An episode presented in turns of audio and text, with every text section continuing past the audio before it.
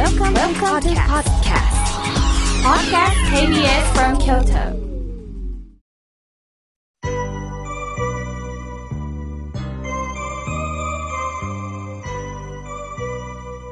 さあ、ここでたくさんのメッセージをいただきましたので、順に紹介をさせていただきます。まず、静岡県からなんちゃんさん、ありがとうございます。はじめまして。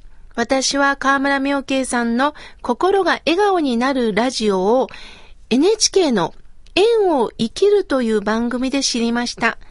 そこから、妙慶さんが毎週土曜日に KBS 京都さんでお話をしているということを、ラジコで聞いております。不思議なご縁です。妙慶さんはいつも小豆を食べてると聞いて、私もこれから食べます。井村屋さんの小豆を入れてとスーパーマーケットに行って、注文したんですよ、とのことです。そうですか。井村さんを入れて、とリクエストをしてくれたんですね。なんちゃんさん、ありがとうございます。NHK のラジオもね、12月まで続きますので、えー、ぜひ聞いてください。さあ、続いての方です。ラジオネーム、千本逆立ち売りさん。千本中立ち売りはあるんですけれども、千本逆立ち売りさん。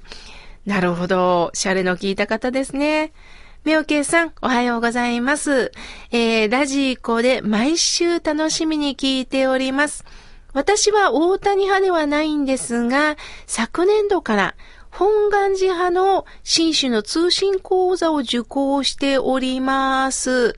えー、非常に難しいところもあるんで、くじけそうになりますが、妙慶さんからの励ましの言葉をいただけると、きっと頑張れます。よろしくお願いします。とのことです。いや、でもご縁ですね。えー、新種の教えを通信講座で受講しようというね、このお気持ち、本当に嬉しいです。5年計画なんですね。そしていずれか得道なさりたいということで、そうですか、そうですか。仏弟子として仲間入りしてほしいです。さあ、くじけそうということなんですけれども、覚えなければと思わないでください。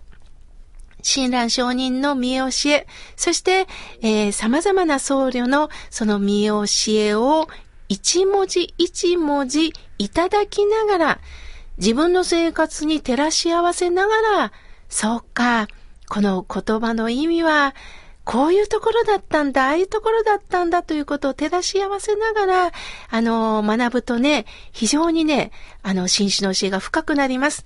どうか、ぼちぼちと、普通に生活をしながら学んでくださいね。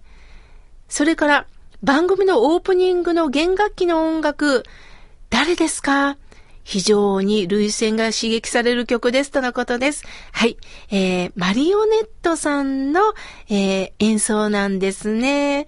ぜひ、これからも冒頭の音楽も楽しんでください。千本逆立ち売りさん、ありがとうございました。さあ、続いての方です。ケイちゃんさん、ありがとうございます。えー、滋賀県より男性って書いておられますね。みょうけいさん、いつもラジオを拝聴しております。みょうけいさんの言葉は心地よくて、心が元気になりますとのことです。わあ、嬉しいです。これからもけいちゃんさん、応援してください。さあ、続いての方です。大津市より、ラジオネームみっちゃんさん、ありがとうございます。いつもみょうけいさんのお言葉、うなずきながら拝聴させていただいております。私は、二十数年間勤めた会社を退職しました。在職中はストレスで通院しながら胃薬が手放せなく毎日服用していました。退職してから元気になり、日々楽しく過ごしております。体と心に負担をかけないように暮らしていきたいと思っておりますとのことです。そうですか。無理なさってたんですね。行かなければ、なんとかしなければ、周りに合わさなければということで、みっちゃさん頑張ってたんですね。でも、その職を手放したということで、体って素直ですね。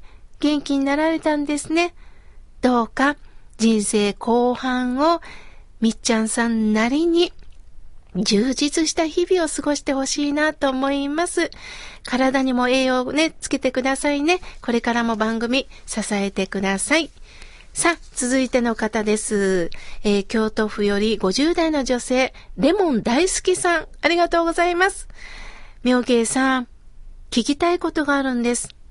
知り合いが、自ら命を絶ちました。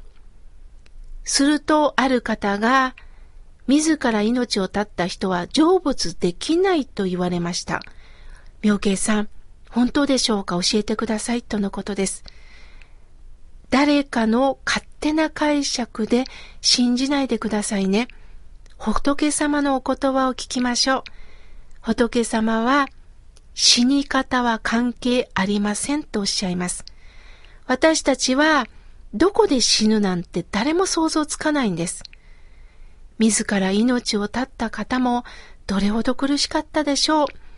生きたかったけど生きることが苦しかったんですね。もちろん私もその方のことを知ってたら、なんとか、なんとか生きてて欲しかったです。しかしその方は生きる方法がわからなかっただけなんです。その方が成仏できないなんてとんでもないですよ。あとは、阿弥陀様が必ずお浄土へと導いておられますので、レモン大好きさん、誰かの言葉に惑わされないでくださいね。どうかそのことをまた周りの方にお伝えください。ありがとうございます。さあ、続いての方です。安代さん。いつも妙慶さんのお話を拝聴して、改めてるんですよ。人は自然に生かされてる。人間は一人で生きていけない。人を思いやる心を忘れないようにしています。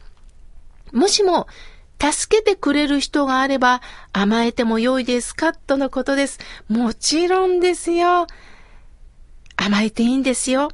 その時にはね、お世話になりますって言えばいいんです。すると相手も心を開いてくれたということでこちらこそと言ってくれるんではないでしょうか。続いての方です。南のワッペンさん、いつもありがとうございます。妙慶さんおはようございます。支援学校の送迎バスの介助員として少し慣れてきましたが、毎日が勉強ですとのことです。南のワッペンさん、いろんな方をどうかどうか運んでくださいね。まだまだたくさんのメッセージをいただいたんですが、来週紹介させていただきます。さあ、ここで KBS 京都ラジオ河村明慶の心が笑顔になるラジオ公開収録参加者募集のお知らせです。河村明慶の心が笑顔になるラジオ番組の公開録音を行います。公開録音は2019年12月8日日曜日午後2時より行います。所要時間は1時間程度を予定しております。会場は KBS 京都第2スタジオで行います。応募方法はご希望の方は心が笑顔になるラジオ番組宛てにはがきかメールでご応募ください。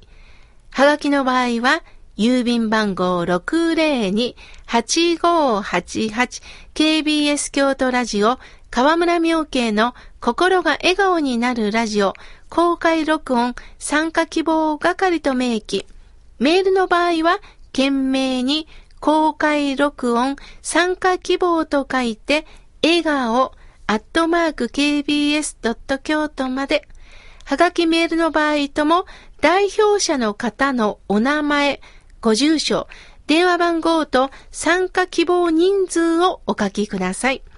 応募締め切りは2019年11月25日月曜日必着です。定員は30名様です。応募者多数の場合は抽選とさせていただきます。当選者の方には締め切り後、参加賞を KBS 京都からお送りいたします。皆様のご応募お待ちしております。